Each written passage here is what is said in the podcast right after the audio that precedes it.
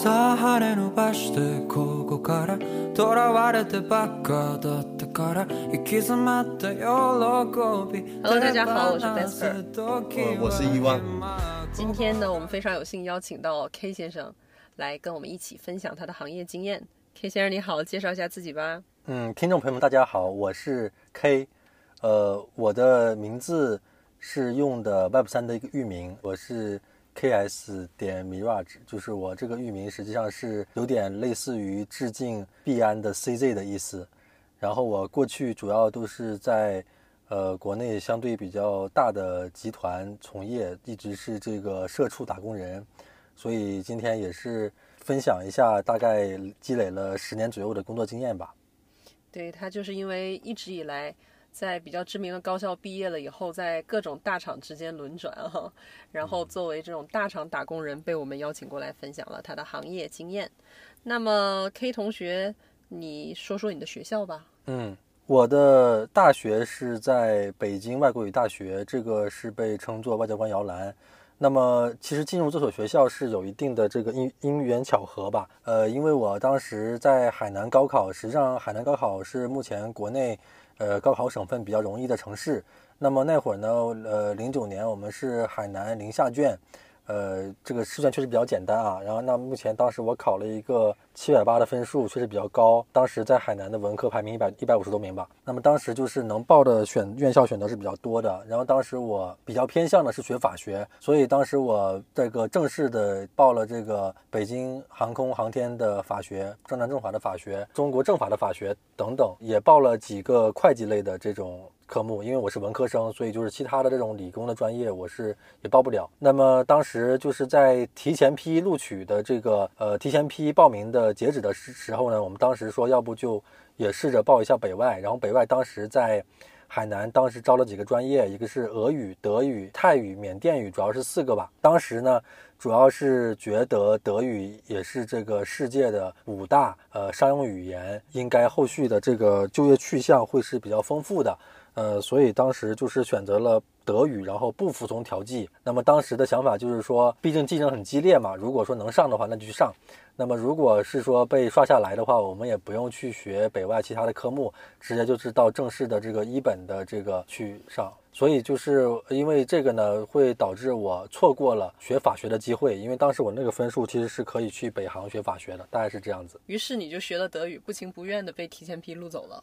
对，那你就进入外交官的摇篮之后，有想往这方面发展吗？刚进学校是有梦想的，但是呃，到了学校之后会发现比较现实的问题，就是我们海南人的英语真的是跟这个大陆学生比起来差太多了。呃，初期英语非常好。它的这个基础是有利于德语学习的，因为确实有些词汇德语跟英语它是有一定的相通性的。但是后面呢，老师是说你们要逐渐忘掉英语，所以那会儿就把我有限的英语又忘记了。整个德语学习过程中，其实发现了，其实我并不是一个语言天赋很高的人。是我到了这个大学之后，发现我的英语是口音很蛮严很蛮严重的，然后包括很多词汇量也不不行。也就是学了德语之后，你的这个。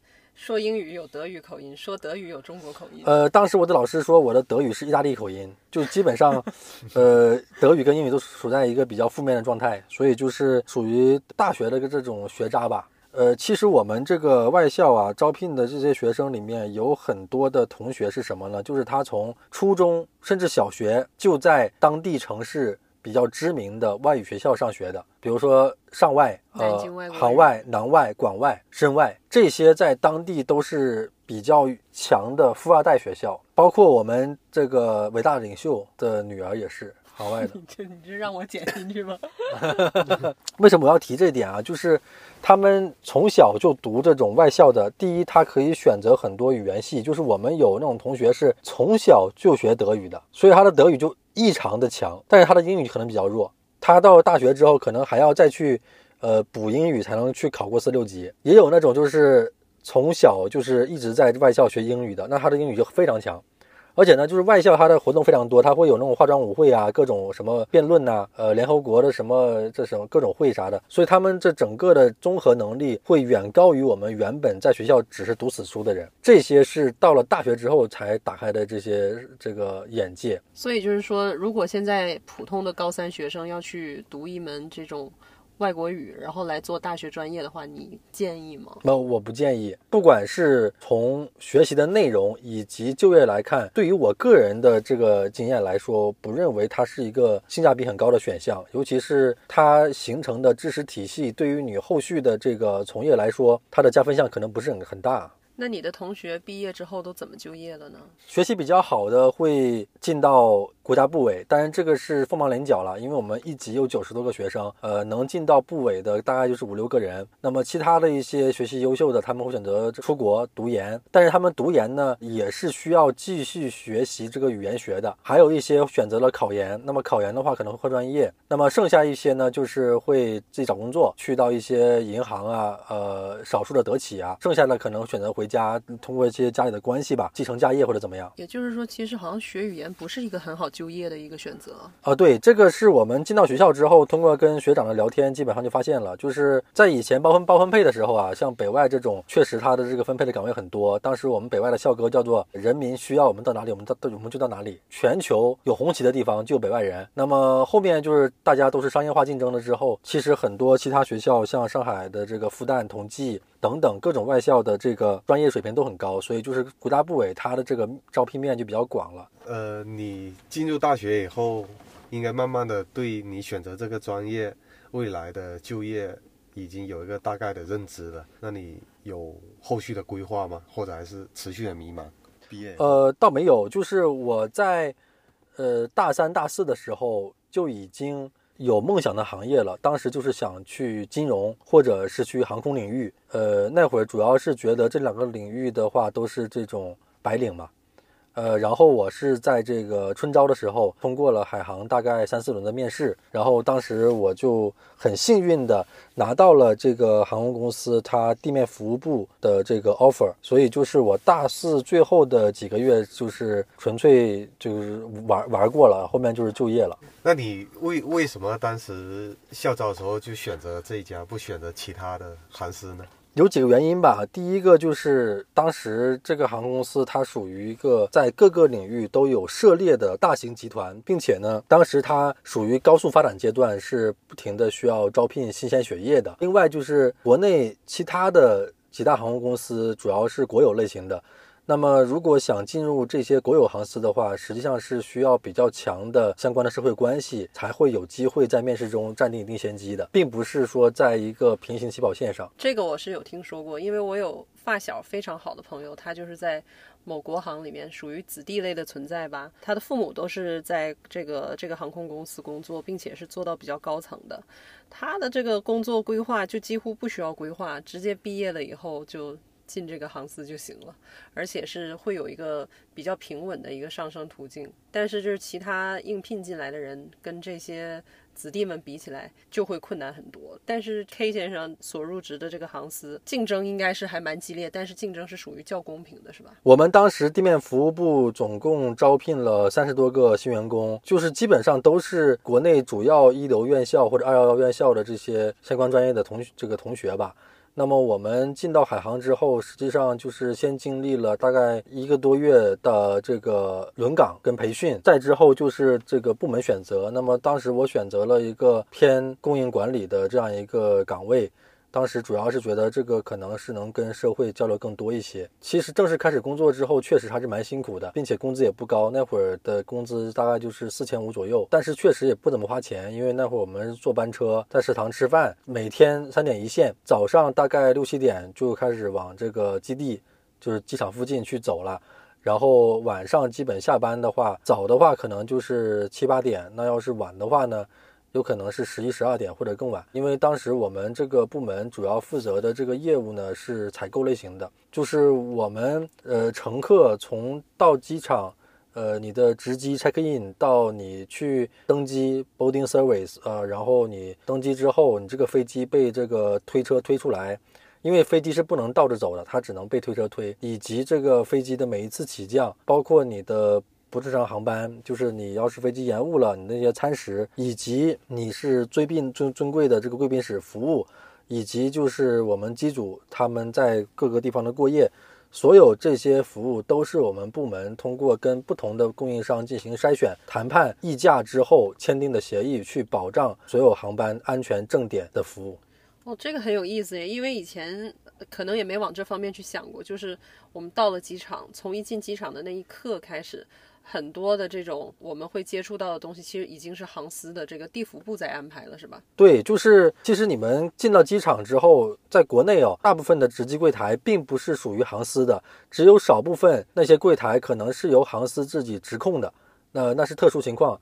但是如果说，比如说某个航司在当地的机场并没有自己的人员的话，他就需要去采购当地的一些服务。那也就是其实我们机票里面含的这些钱都包括了这些服务在里面。对，航空公司它的成本大头最大是这个油价，对，呃，基本上油价能占航程的四成左右的成本。所以就是，如果油价贵的话，航司很难赚钱；油价便宜的时候，航司利润就会高。大概是初中的时候有个连续剧 TVB 的叫《冲上云霄》，很多同学看了，男同学尤其是特别的想当飞行员。你们当时有过这个想法吗？包括遗忘。当时我是有参加过飞行员的那个体能测试，但是没有过关。还真参加过，对，参加过，没过关的原因是什么？嗯，没过关，很严苛了。我记得当时体检项目有一百多项，我是其中有一项被 pass 的，就是我的左右手臂不一样长。这个真的很奇特哎。对，所以就不没有往下进行了，这个梦想就断裂了。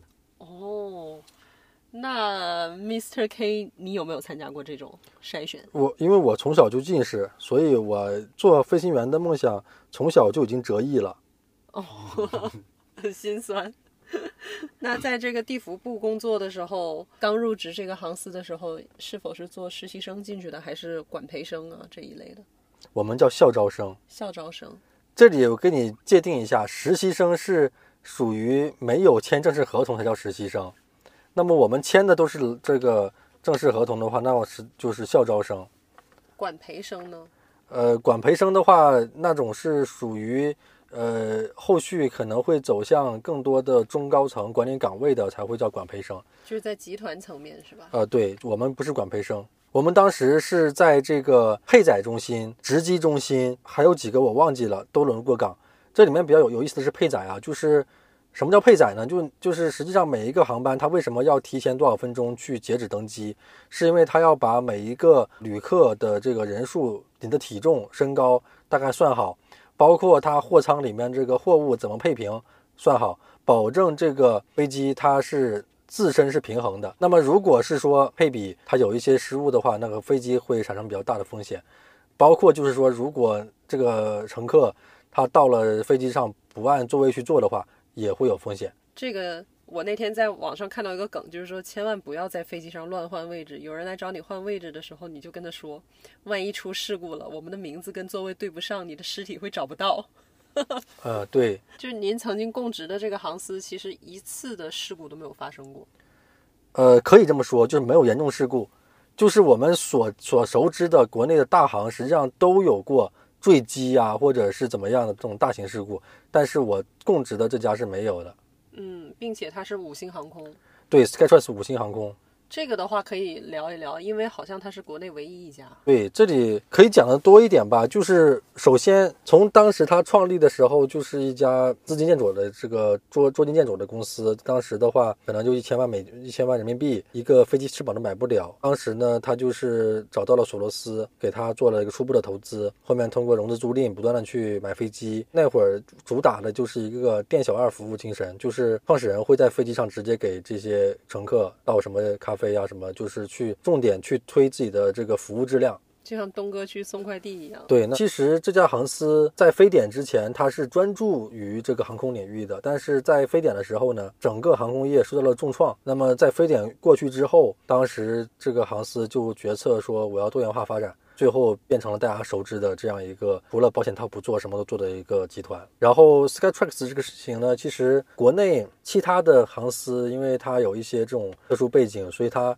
对于这块的评比并不是那么重视。这家我在的仿航司呢，它是因为去打自己的品牌力，所以就是一直很用心的去应对 Skytrax 每一次的评比，从它的这个地面服务到客舱服务，都会给评选人足够好的体验，去保障连续多少年的 Skytrax 五星。跑个题，说到这个空姐这个行业，空姐其实一度真的是让人非常羡慕的一个行业，觉得每天可以飞，非常风光，而且非常的高级。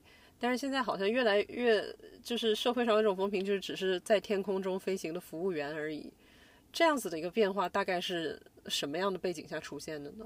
嗯，我认为主要还是收入水平吧。就是过去可能大家觉得空空姐这个 salary 它也是蛮不错的，但是高真的挺高啊，对。但是就是在我一四一五年一五年那会儿，那会儿空姐工资也不错。再之后呢，就会发现。这个社会的这各行各业，如果你去做主播、做网络的东西，也能赚这样的钱，甚至更多。那么空姐就变成了一个赚死工资的一个行业，并且就是咱们客观来说，空姐的这个学历，它基本上都是一种专科院校。呃，所以就是属于学历不是那么高，但是确实是非常漂亮。呃，因为那会儿我们在基地培训的时候，也能看到刚要入职的那些空姐，真的是感觉像复制人一样，就是他们整个身材、长相、动作仪仪容仪表，真的是很怎么说，很出挑吧。这里我先说一下，就是说到客舱这块，因为我们那会儿我们也经受过客舱服务的这样培训，当时这个空姐的老师就提到。海航的空姐要做到什么？就是你只要看到客户一个眼神，你就要知道这个乘客想要什么。这是当时他们的一个要求，而且确实也听说过那会儿，呃，海航的空姐，如如果是去到其他公司应聘的话，都是很容易入职的。呃，据我经验，在加拿大的空姐基本是。空嫂、空姨都是四五十岁的大姐，并且身材是高矮胖瘦，各种形态都存在的。这个在国内好像真的是比较倾向于美女做空姐嗯，对，并且空姐还要面对一些倒时差，然后各种飞去不同城市的问题。所以，如果说很多空姐选择稳定的话，要么就不再做空姐行业，要么就是转岗。对，其实空姐我觉得是不容易的。一是这个时差问题，然后二呢，其实他们背后我们看到的只是在服务我们，呃，好比说倒水啊，帮忙拿行李什么的。但是他们背后的安全服务训练是非常非常庞杂的，包括这整个飞机过程当中，他们其实是贡献了很多的力量去让飞机能够平稳安全飞行的。那你除了在地服之外，是还负责过开航是吧？对，当时负责了北京布拉格航线以及。海口、澳门航线的开航，开航的过程中都在做什么呀？呃，开航是一个全航空，呃，各个部门都非常焦躁、焦虑，然后需要加足马力干的一个事情。不同部门负责的业务不太一样。那么我地服部呢，就是需要跟境外的机场、供应商、贵宾室、酒店，这里分为机组酒店跟不正常航班酒店，都签订相关的这个协议。我们跟机场主要签的是 landing fee，跟供应商签订的就是这些廊桥、值机服务等等，跟这个酒店就是签订的我们机组入住以及不正常航航班旅客的保障。然后你们要进行谈判。当然，就说到谈判的话，其实当时的整个谈判我们并不处于一个很有优势的状态，因为首先说国内吧，国内呢基本上所有的机场都是垄断的，它机场自身就是供应商，而且。所有的机场基本都是国企，一个乙方对多个甲方，没得选，你必须得对你必须得选他，所以这个的话就只能是跟他去协调关系。因为那会儿呢，我也负责过广州、澳门白云机场的现场这个现场考察，当时我们做了一整套的这个 checklist，就是清单，然后去一项一项的去勾这个服务好不好，这个服务好不好，这个服务有什么问题，怎么，然后我们会给提升建议。但是这些东西全部检查完一遍之后。它会得到什么实质的改变吗？其实并不会，因为本身我们当时在这个白云机场的这个航班量也并不是说很大。那白云机场又是个很大的国际级型机场，就是说白云机场并不会为了你这家航司的要求去改善它的点，按照你们的规范去做。因为这里有很现实的事情，就是他人数也不足，他要保证那么多航司，然后你们家航司确实为了自己的服务质量水平也会提出差异化的需求，但是他。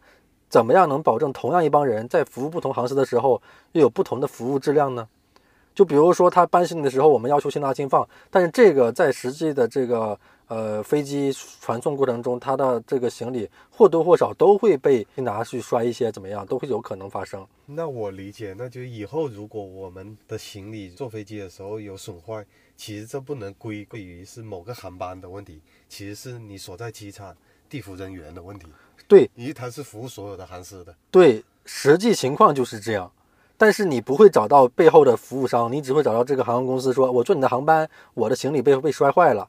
嗯，赔偿也都是航司去赔的。，对，哦，然后说一下境外的情况，境外的话就是，呃，机场 Airport Authority 的话，它是单独一家，它它它是独立的。然后另外就是，它会有很多 ground service provider，就是一家机场可能会有两三家或者三四家。那么我插一个，就是当时呃全球最大的这个地面服务商是 Swissport，呃，那么后面其实海航已经把 Swissport 它入股了，所以就是当时我们航空业看起来是一个非常震撼的一个并购。然后像当时我们去澳门考察的时候，就是跟当地的机场跟供应商都做了不同的谈判，确实也能感受到这种东西方文化的一些差异吧。其实澳门毕竟还是受这个西方文化影响比较多，所以他们的工作时间是，呃，如果我在假期，不管是公休假还是个人假期，基本上都是不会回复你的。包括我下班时间点，你基本上找我，我也不会怎么理你的。所以就是所有的工作尽量在工作时长内解决。那你们不是这样的。我的工作时长是从早上七点工作到半夜。然后呢，我们还有一个职责，就是如果我们管辖的这个区域内，比如说我负责的北美、欧洲，如果这个航班它在飞行过程中出现了不正常航班的情况，那么我们对应的这个管理员，我们实际上是要立即上线去应对它将要出出现的各种种问题，并且去协调相关单位去保障。你们这工作其实我觉得听着很洋气的，你们的邮件不会都用英文吧？啊，对，就是一开始的时候我负责的比较少，可能当时主要是对接这个柏林，我也当时也用 Deutsch，就是用德语跟他们做过一些邮件的交流，但是他们都会选择用英语回复，所以就是后面我跟所有的这些单位，就是当时我负责的多伦多，呃，诶，你负责过多伦多？对，负责多伦多，当时有那个北京多伦多、上上海，应该上海北京多伦多、上海波士顿吧，呃，北京多伦多首航的时候，那个那个航线我做过。当时其实我对这个航司是很有感情的，因为本来本来我就是本地人嘛。嗯，他开多伦多的时候真的很开心，因为就是看到自家的这个航司开到多伦多去了。然后我是坐过那个航班，没想到你做过贡献啊！对，当时我为什么能就是被评比为优秀新员工，就是我们在领导的这个建议下去做了一个 checklist 的清单，就是通过网上的形式，让当地全球各个场站的运行经理可以通过手机，针对我们提出的这些各个呃列表上的这个服务项目进行勾选，这个保障的如何，这个保障如何，去保障每一个航班我们重点关注的项目都是被正常完成的。这个 idea 是你提的，不是，实际上是领导提的，但是最后的功劳分摊到了我头上。很幸运。对，所以就是你们这企业文化不错，就是没有领导会强占你的功劳。这个还是要看你跟谁吧。就是我的整个职场履历都是比较属于比较幸运的，就是一直都会有直属领导比较照顾，愿意愿意去带你。当时我在这个航司，其实当时比较重视的能力就是沟通能力。沟通能力分为两种，第一种是文字沟通，第二种是语言沟通。那么这个对于大学生刚毕业来说是呃非常陌生的，就是我应该怎么样跟领导说话，这实际上就是很多办办公室政治的问题。我应该怎么去写这样一个邮件公文？我应该怎么在 OA 上去提这样的申请？这些我们都不知道怎么表述。所以就是刚好我们那个直属领导，他是从集团人力调调调过来的时候，他他是很精通所有文书的写作，所以就是我们那会儿就是被一次次骂出来的。你的邮件，你的收件人是谁？抄送是谁？每个人的顺序怎么排？然后你这个文字要怎么说？实际上就是它会存在一定的大公司病，就是它会有跨部门的沟通，不同高层级领导这种权限、呃领域等等的这样的一个平衡，所以就是我们每一封邮件、每一个公文都要很谨慎的去做，包括如果我们在这些文字上面有任何的错别字的话，都是要被扣钱的。所以就是当时在这家航航司积累到了更多的能力，其实能对我对于我后续呃受益的，还是在这个文书上，我觉得确实是受益终生的。这家航司企业文化做得很厉害啊！啊，对，当时我们都有在背这种同人共勉十条这样一个这个相当于是洗脑文化吧。但是我我认为对于一个大型集团来说，它是有几十万甚甚至多少万的这个员工的时候，它是非常需要一个统一协同的。当时我们学习这个十条的时候，也确实被里面的精神所打动，也确实希望能去按照十条里面的这个指导去行事。本身这个十条也是由南怀瑾老师专门为我们这个航司去创作的。补充一下，为什么会从这个航司离开吧？那当时主要是发现了几个问题。第一呢，我们团队实际上是有三四十岁的这个员工，基本上只比我高一小级。当时我会担心，在这样一个大集团，大家都是人才嘛，呃，如果你的运气没有那么持续性的话，会不会也会走到这样一个局面？另外，当时发现一个问题，就是除了能在这家公司的子公司去做一些其他岗位调动的话，或者这家公司的其他部门调动的话，实际上在这个整个国内的领域来说，是没有太多选择供你去跳槽的。也就是说，你的这个工资水平不会因为你频繁的跳槽去进行这个提升，你只能靠在一个死岗位上，你去不停的去奉献积累，呃，直到被。这个领导提拔，然后当时还有一个契机是什么？就是当时市场部是在全集团的竞选境外运行经理，那么当时我报名了，就是当时我确实很心动，因为如果能派到境外的话，第一就是境外的工作履历，第二就是工资也高，第三就是它的整个晋升路径已经不一样了。哪个国家？它是面向全球的。当时我我面试的其实肯定是偏向柏林嘛，而且当时柏林的这个运行经理，他跟我进行多次交流之后也很认可我，所以就是当时。我已经被这个集团发文，就是入选了这个储备的运行经理。但是当时想要做这个调动的时候呢，确实是因为地服部那那会儿也走了很多人才，年轻才俊吧，所以就是我的调动确实是不太被接受。当时其实在我下定决心要离职之前，领导也给了我一次机会，去说马上要开横滨航线，如果你真的特别想去的话，要不你先去横滨感受一下。如果你后面真的喜欢的话，那那就继续支持你。但是当时我还有个考虑，就是说。我在那边工作了快两年，就是一直都是通过邮件跟电话在跟别人沟通。我担心我以后会真正框在这样一个环境里。其实那会儿与真正的社会是割裂的，我并不知道这个社会到底是怎么运作的。包括就是我们作为一个小螺丝钉，我们只看到大集团在并购并购，希尔顿什么种种黑石什么各种它都入股，我们并不知道去说它这个整个的资本运作会不会有什么风险。我们只知道，就是新闻联播也在播，我们在买，我们在变得更好，我们在成为世界五百强。但是我们并不知道这些潜在它是不是如履薄冰，所以这些是种种去触发说我我是不是应该换一个行业的很大的原因。那你这些想法其实还挺冷静的。要我的话，听到横滨我就去了。嗯，那你后面是选择跳了哪个公司呢？嗯。这里面就是我第二次跳槽，实际上也是机缘巧合。我从呃这家航司离开之后，其实是有一段迷茫期的。那会儿本来想说去考研，但是把这些材料买过来之后，就发现哇，这个考研还要准备好多，呃，就也蛮累。然后当还有一个就是我父母实际上是在运作公司的，是这种中介行业，在这个会计领域、资产评估领域都是比较专业的公司，所以当时也有考虑去说要不要在家里面。这个公司去做一段时间，确实也在那段时间，包括我大学也在这家公司实习过，在这段时间，我真的能体会到这个国内资产评估行业它的这个辛苦度。如果听众有资产评估行业的，其实我觉得，如果你是从底层做起的话，你不是做挂靠的话，你真的是感同身受。我当时作为评估助理的话，我去。猪圈里数过猪，那猪圈是很臭的。我而且这猪圈那个地是很脏的，我们是直接爬到猪的围栏上，一个一个跳过去去数这里面多少猪，因为我们要保证真实性。夏天海南的夏天很热的，那都是那三四十度啊。我们在那个椰子林里面，那椰子里面是几万亩啊，我们要过去数，怎么数这有多少个椰子呢？那会儿也没有航拍，我们就一排一排的数，一列一列的数，去算这有多少个椰子。所以资产评估它。竟然是一个体力活，不光是体力活，我们是属于什么呢？就是辛苦活，因为这个东西，这个行业它在国内没有被像这种律师、金融那么的重视，没有达到这样一个高溢价的状态，所以就是它属于一个劣恶性竞争、劣币出驱逐良币的一个过程，恶意压价。那么我们作为评估助理呢，白天我们要去现场各种考察，我们要去真的去现场做很多扎实的调查，去保证它的这个评估结果的客观真实。然后晚上呢，我们要加班写报告，包括很多节假日，我们加班写报告，因为甲方对你这个报告的出具的时点，他是有自己的要求的，他是不考虑你假期的。而且呢，就是因为我过去并不属于财会专业的，我只是自己自己考了一个会计从业，所以就是我当时只能做单项的。单项呢，就是评一个房子、一辆车值多少钱。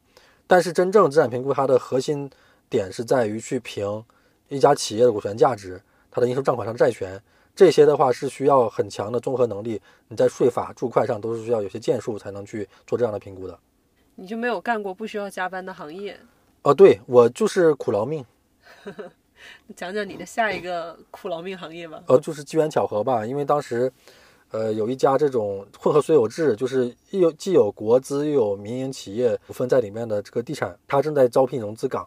那么这个融资岗呢，呃，领导他本身有海航的履历，是海航资本出来的。第一，他看中我海航的履历；第二，我有这个资产评估相关的一些从业经验；第三呢，就是我本身也是名校毕业。基于这三个因素吧，我是误打误撞进入到这样一个融资行业。那么融资行业呢，这个是我从事最久的，基本上有五年左右吧。五年呢，其实基本上基本上属于这个五万小时定律了，就基本上你在这个行业已经能做到相对精英精英的阶段了。我对这个行业沉淀也比较多，而且当时呢，对这个行业也很热爱，因为我认为这个行业是可以随着你的年龄不断的去增加你的这个身价的。因为融资呢，它这个岗位并不是纯粹的一锤子买卖，它更多的是。呃，依靠你的经验以及你的这个资源去形成你的身家。融资呢，就是它的类型有很多种。房地产呢，比较简单的开发贷，那钱融、供应链、发债、境外的，还有成更等等这些手段，如果你做过一遍之后，那么你就是这个领域比较有建树的人了。另外呢，通过做这些业务，你会把不同的金融机构、非金融机构都建立一些。比较良好的合作关系，因为大家是互利互惠的，你并不是个甲乙方的关系，所以就是基于这些种种因素吧，我会认为融资是一个可我可以干一辈子的行业。那你进去这个岗位以后，需要有什么行业内认的资格证，你才能从事吗？嗯，不存在，就是我们融资岗位的这个同事啊，他们毕业的院校包括专业五花八门，什么都有。这个实际上金融业也是一样，你去看一些投行什么的，他也不可能都是都是金融专业毕业的。然后融资这块呢，呃，我认为啊，就是基础的财会知识肯定要有。那我有一个会计初级，这个确实不太够。呃，我认为最好的话是有这个会计中级，中级会计，这是比较好的。另外，当时我考了一个基金从业，基金从业其实当时主要是想说，呃，我们这个所在的集团是想做一些基金的业务，所以当时是想。能不能直接参与进去？但是后面没做，所以基金从业这个证考完也也废掉了。那么我建议呢，就是呃能考的情况下，尽量把这个基金从业、证券从业、呃注会、注税等等相关金融类的都考一下。甚至如果有财力的话，也可以把 C F C F A 考了，因为有证嘛，技多不压身嘛。而且其实我建议考这些证，更多的是面对这种灰犀牛啊等等这种事件，这种的话就是说你有更多的资本。去转到一个新的行业、新的岗位，他的薪资结构是根据你做的项目去算提成，还是说也是固定工资，跟你之前在航司一样的？嗯，不太一样。首先，我在航司的时候也是有奖金的。那么，另外就是融资的奖金，它会呃更加直观一些。就是我们有固定的薪资，固定薪资的话，会根据你的工作年限、的工作能力不停的去调整。那么，基本上正常的这种呃经办级啊，它的上限可能就是大概。三三万左右吧，这是上限了。固定工资是吧？对，固定工资。你的这个奖金呢，基本上就是通过你落地的业务去算的。那么每家公司这个绩效比例不太一样，基本上都是按亿单位去算的。每个亿给你多少钱？如果说你的业绩很好的话，我有我有见过，就是呃激励比较好的公司，基本上你一年可能关奖金都是能达到百万级或者大几十万级。这些是。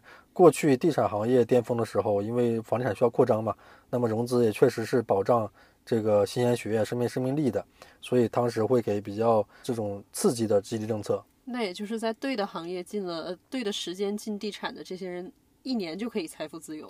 你你不知道财富自由吧？就是他能形成财富积累，并且他能通过投资房产不断的去扩大这个雪球。你当时赶上这个好时候了吗？呃，没有，就是。这里面我要说一个就职场很现实的情况，就是一个基础薄弱，以至于你后面每一次叠加都是落后于别人的。比如说我一开始在海航四千五，那么我选择了工作两年之后，我转行到地产的时候，这个时候我是小白，那么我前面的履历已经白费了，所以我应聘这个岗位的时候，我还是四千在工作，然后我四千本来这个是个混合所有制，那他的工资就是不高的，那我到后面就是到五千多，到了一家这种这个 top top 几的房企的时候，他确实是愿意翻倍挖你，但是。他跟别人翻倍，别人可能是一万到两万，两万到到四万，他跟你就是五千到一万。那我到了一万之后，我再到另外一家更加想要扩张的乐器房企的时候，他也愿意翻倍挖你，但是他翻倍的时候就是你一万到两万，别人可能是四万到十万，这些就是我我面对的很现实的这个这个差异。就是你一入职场的基数就小了。对我一入职场基数小了之后，后面他的这种每一次的这个几何性倍数的这个增加，我都是落后于别人的。然后，然后这个差距会不断加大。这里面有没有一些小猫腻啊？好比说，像有的人应聘的时候会把自己上一家公司的这个工资做高，会有，会有，但是基本上我不会这么做，因为我觉得这个还是违背诚信吧，所以我基本上不会做这个操作。有想靠这个工作实现财富自由吗？这个，这个其实呃有想过，而且这个因为那那会儿呢，我们在房地产二二一年没有出现大的这个衰落之前。我们只要继续从事这个岗位，我们可以在广东通过我们持续的努力去买一套房子，然后整个人生就在这个广东落地，这是没有任何问题的，就是不用考虑太多财富自由吧。但是我们能看到，我们过去的这个中中高层领导，他们都能实现，在北上广深都有房产，以及可以去过自己想要的生活，这个是可以实现的。嗯，听你刚刚说。如果没遇到房地产泡沫崩溃，也许这条路能走下去。那你知道二二年的时候房地产为什么会崩溃吗？嗯，首先那个是二一年啊，二一年对，就是首先我我要说一下泡沫这个事儿，到底房地产多少钱算泡沫？这个没有人说的说得清楚的。咱们一直说挤泡沫挤泡沫，那你说 A 股也在挤泡沫，那现在还算还有泡沫吗？咱们也不知道。呃，房地产首先。我们先说海南啊，从区域去讲，区域来说，海南大概是一七一八年那会儿出了这个限购，外地人不能买了，这个打击是很大的。呃，这会导致就是海南本来大部分的楼盘它是一个旅居市场，是需要外地的这个改善型、投资型，他过来去投资房产的。但是突然是说你不能网签、不能备案的时候，这部分的购买力已经打没了。他们转移到了云南那边去，那这会导致海南这些房企，他们以前在没有政策之前一直在拿地，高价拿地，拿完之后变成问题项目。这个时候开始开始就在海南有布局或者有重仓的这些房企来说，海南变成了一个问题区域。然后他们会做一些这种整合，可能会合并啊怎么样？那么再说一下全国，从国家层面提。房住不炒以来，当然我们有见过，就是像深圳呐、广州，它的房价在飙升。但是飙升之后，他们开始出就是限价，就是我明确约定你的二手房价格是多少钱。那么这会导致一手的价格也不会太高，房价已经开始出现了到顶了，它已经不能更高了。这样就导致了所有有投资需求的人的这个购买欲望已经下降了。所以就是在二一年初的时候，整个全国的房地产市场实际上它的需求侧已经出现了这个萎缩。二二年初的时候，我们实际上已经看到了恒大它出现了这个系统性的危机，它爆雷了。但是它具体怎么爆雷啊？这里有很多原因，我们是身外人也不太说得清楚。但是多元化这个事情现在是很多人诟病的，说恒大你又要腾那么多钱造车啊怎么样？这些都是马后炮。我们在当时那个局面来说，再往前看几年的时候。你会认为恒大多元化是必须的，它的高周转，它的这个高杠杆，是他想成为一个更加稳健的房企不得不做的事情。第二家供职的第二家房企，它也是高周转闻名的。对，这里有个很现实的因素，为什么我们看到香港的房企从大概一五年以后吧，可能它在国内已经没有什么市场占有率了，比较。大家如果是海南人的话，比较清晰的例子，比如是新世界那个那个那个地，原来在这边腾了很多年，填完之后一直不盖，这是标准的海南，就是香港的房地产商的逻辑。它是什么意思呢？我先用很低的成本把这块地拿下来，拿下来之后慢慢的开发，我一栋一栋的盖，然后呢，这个期间土地一直在升值，所以我的房子也在升值。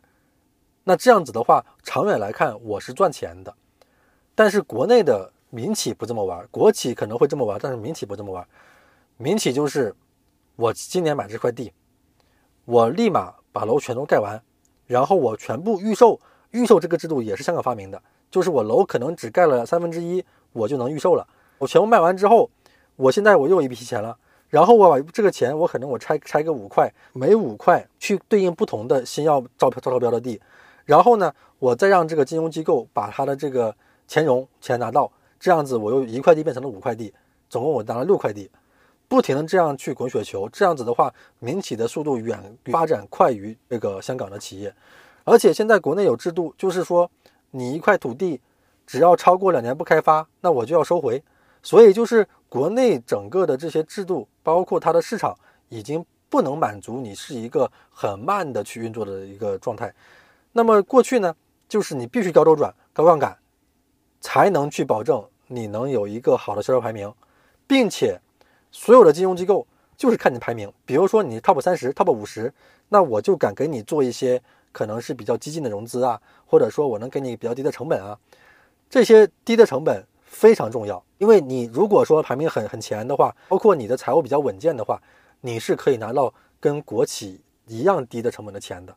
那么如果你排在很后面，那么可能你开发贷的成本都很高，那这样子的话，你开发一个项目，你的很多钱是在为银行打工。你觉得作为一个融资人，有什么很难的地方吗？就工作当中要面对的东西？呃，其实很焦虑，就是我们的压力是很大的，因为我们基本上每个月会报未来大可能三到六个月的计划，我们每个月要放多少钱，每个月还多少钱。那么实际上我们这些表，它汇总到公司层面的话，集团层面的话，它就是一张现金流，就是这张这个人的生命血脉，他在几月几号这个点必须要有一笔款到账，才能保障这个血流能供养心脏。如果这个点他晚一天晚几天，有可能这个心脏就停了。所以就是我们每一笔融资，如果说到了贷贷的时候，我们还有很多事情没有完成的话，会非常的焦虑。那么我们整个融资过程，我给大家讲一下它的流程啊，就是第一会找到一个项目，然后呢，我们会找大概三四家甚至更多这个相关的机构，然后我们会谈方案。项目是投资部去找的是吧？投资部肯定会把项目都已经谈的差不多了，已经落地了。那么这个时候我们会找这个相关融资机构去去谈这个方案。几家融资机构，如果说他们给的方案比较优的话，我们可能会选择一到两家重点跟，然后后面呢，他们都会上会批复，拿完之后呢，呃，有可能我们会拿几家的批复，但最后我们会做选择一家跟他说，我们一定要跟你合作了。那么我们跟他到合同合同阶段，当然如果说为了保险起见，我们可能会跟几家同时在在谈合同，并且。呃，合同是很重要的。合同呢，就是我们这个双方的法务会真正抠细节。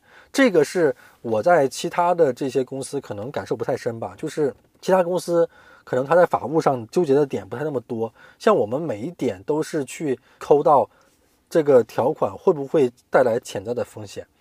那么合同敲定之后，我们签完，基本上是要落地相关的征信措施，比如说我要办抵押、办质押等等，呃，办共管。那么这些全都录完之后，然后他们会再去做，我我可能是募集的钱，也有可能是自有资金等等去做放放放款手续，然后再把这个款放出来。放完放完之后呢，这个款它有一个用途，这个用途呢，我们还要根据它的用途去打给相关的这个使用单位。那么有可能这个钱还会再怎么样怎么怎么样去再再倒回来，这是整个流程。然后我说一下，就是二一年为什么会爆雷啊？刚才说到是恒大的嘛，然后呢？我当时在的乐器房企，实际上二一年的上半年是比较稳健的。但是呢，当时全国出现了一个政策，就是按揭放款没额度。那么它导致什么问题呢？就是我的楼盘已经卖出去了，但是很多客户是按揭嘛，他的按揭回款是没有放放到我房企账上的。然后还出现什么问题呢？就是恒大暴雷之后，很多的这个购房者。他会找到当地的政府、当地的住建去闹事，为什么呢？因为正常来说，你买房，你的这个房款是要存在预售资金监管账户里面的。但是呢，呃，这个用户去住建一查，哎，这账户里怎么钱不不不够啊？怎么没有那么多呀？为什么呢？因为那些钱被盘活了。因为原来呢，就是全国各地啊，各地的这个政府，它对于这个账户监管的政策不是那么严格。那么如果说房企跟这个呃负责这个预售资金监管账户的银行去沟通好，在符合银行它的动态抵押率等等监管政策的前提下，我们是可以把这个钱陆续盘活出来的。所以会导致这个账户的钱逐渐减少。但是当恒大暴雷的时候，这个楼盘原本可能是要有三十三个亿。它账上只有一个亿，它这一个亿就不能去覆盖它后续这个楼盘的建设了。它的工程队、施工单位拿这一个亿盖不完这个楼，所以这个楼就不能交付，就成烂尾了。那么，当各地都普遍出现这个局面的时候，各地的这个监管它就强化了这个账户的监管，就是说，不管因为啥，你这个钱就不要出了。那这样导致的问题就是：第一，我按揭款回不来；第二，原本我能从项目上盘活的钱盘不回来。第三呢，在过去的两三年前啊，各大的这些征信比较好的房企，包括评级信用比较高的房企，他们是有发过美元债的，是在香港那边发的美元债。那么美元债，你比如说你十个亿，那在你国内你是要六十亿去还的。但是呢，这个时候这些钱是必须。集团从各个项目调钱回来到集团的，因为集团是个平台公司，他自己是没有现金流的。那刚才说的那些问题，他那钱回不来，回不来怎么办？就会导致这些房企在集团层面上，它的境外债层层面上，它出现了违约。它只要在境外债出现出现违约的时候呢，它会触发合同一个条款，叫做交叉违约，就是我跟 A 违约，那我就视为我跟 B 违约。那我跟 B 违约呢，就视视为。我跟所有的债债权人全都违约，那这样子就会导致我变成了一个不良的企业，我的征信变成了关注类，然后所有的新增放款、潜在放款都停止，你没有新的来源了，你后续只能靠销售回款活着。但是呢，现在销售回款全都在项目上，它只能去保你单一的项目去支付，这样子会导致一个什么呢？就是错配。本来这个项目，它可能只要两个亿就能盖完，但是这个账上有十个亿，你调不走。那个项目现在只有账上只有五千万，但他需要一个亿盖完，你没有钱给他。那这样子就会导致所有的房企都出现这样的局面，它就逐渐变成了一个大型的不良。这就是整个房地产，它从资金层面上来说是个实质问题，就是它过去周转了多少年，过去黄金时代十年的这个。经营模式、经营逻辑被打破了。就是在这种情况下，我有听说过有的房企会让员工去买房。啊，不，我们当时买房实际上是更早的时候，就是当时是主要是为了冲规模，因为那会儿房地产还是比较偏热的时候嘛，各个区域都在拼排名。因为像大的房企，它基本上一个区域就能做到千亿，那一个千亿就等于一个 top 三十的房企。当时各个区域为了争它排名、争它的奖金，他可能就会说。啊，买房吧，买房吧。那么也有的房企是要求你这个员工每年都要卖多少房，你卖不了的话，你自己买。确实有这样的情况。你买了吗？我我是有买过，但是后面退掉了。这个倒对我影响没有那么大。那现在其实我不知道还有没有毕业生或者是正在找工作的人还想要进地产的。那如果是有人要进地产的话，那他进的是哪一个部门会更赚钱一点呢？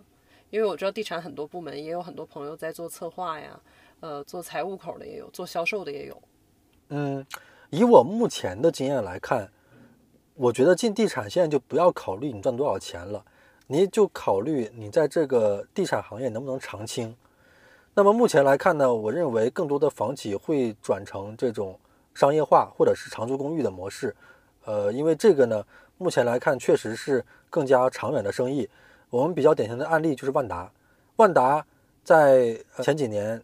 因为它被这个国家说你的这个资金外流，当时是呃万达、海航、复兴等等这些企业被认定为你资金外逃，呃，然后抽贷，就是任何一个企业面对抽贷都是很痛苦的，所以当时万达就割肉嘛，卖项目，那卖卖完项目，它确实确实可能就是很被动在在在活着，但是你现在来看的时候，万达又又活得很好，因为它的万达商业一直很成功，所以包括像龙湖，它就是能把商业做得很。很细致，很很有他自己的特色，所以我建议，如果说后续还是从事房地产的话，做招商，呃，做长租类的，有可能是更好的一个方向。就是求一份稳定的工作，不要想在这个领域能暴富了。对，因为呃，其实任何一个行业都有周期嘛。那么，呃，对于马上要毕业的人来说，现在这地产，我认为并不是一个好的时点。地产在国内基基本上已经火了十年以上吧，它的周期可能已经快走完了。我们需要等到它下一个黄金年代。那下一个行业是什么呢？你觉得？下一个行业，我认为还是会出现在消费跟互联网这些民生方面吧，包括在硬科技。但是硬科技呢，这个需要本身你自己学的就是这种硬科技相关的专业。对于我们普通人来说，我们的专业比较这个广泛的话，更多的还是在这个消费跟互联网方面。Web 三行业有可能会成为下一个风口吗？呃，Web 三就是我目前从事的行业。其实，呃，二二年来说，我。从年初开始做调研关注，包括这个从中旬开始从业，呃，经历了海内外 Web 三从火热到空虚低谷迷茫到重新去寻找方向的整个过程，这里还是有很大不一样的。就 Web 三这个定义啊，我不知道听众理理不理解，就是它实际上是把过去的这个虚拟币。做了一个全新的包装，当然它也会包含其他的内容。原来我们去说这个虚拟币、虚拟资产，它是呃被国内认定为比较负面的，但是现在在国内说 Web 三你是正面的。它 Web 三它提出来的初衷其实还是要依据区块链技术，但是呢又要把用户的所有权还给用户，这是它的原教旨主义的一些东西。那后面呢，它可能把元宇宙拉进来了。那元宇宙。能包含的东西又太多了。元宇宙，咱们熟知的 Meta，它做的主要是这个 VR、AR、SR 这些东西。现在最火的 ChatGPT，你说它是不是元宇宙呢？你要是说它也可以是，因为元宇宙咱们说它是能包罗万象的。咱们在车里面，它只要这个车足够智能、足够这个呃互联，它也可以说是元宇宙。所以 Web 三它确实是一个。能有无限想象力的一个行业，但是目前来说实实质呢，目前这个行业里面真正的主流群体还是玩玩币的，或者是说玩 NFT 的。那 NFT 目前来说是一个很迷茫的状态。易望是这个 NFT 很懂行了，币也很懂行的。嗯，这个我觉得只是要投机，不能长期主义。目前为止哦，我只是。进入的时机比较合适，所以能挣一波钱。但是你要说未来长远的话，我目前还看不清。你你等于是已经从这个币的领域出来了。对我现在的持仓成本相当于很低，就不管它涨跌，我都是挣的了。现在听下来，你是已经在 Web 三领域自己去创业了。你现在是 Web 三领域的哪一支 FT 还是？元宇宙，嗯，我目前实际上是这个国内一家呃国资数藏项目的这个负责人，但是我们国内做数藏其实还是面对很多监管的问题的，尤其是呃海南年初的时候也发布了这个数藏监管政策，它实际上就是把我们很多跟金融化的东西都已经规避掉了。那么数藏在国内接下来怎么发展？其实我还是需要跟国内更多的同行做一些交流吧。包括前段时间我在深圳也是见到了一帮做音乐内容的这样一个同行，他们是做项目方的，包括他们也会做海外。确实能看到他们希望把国内的 NFT 做得更实质一些、多样化一些，有一些真正粉丝经济呃内容的价值支撑。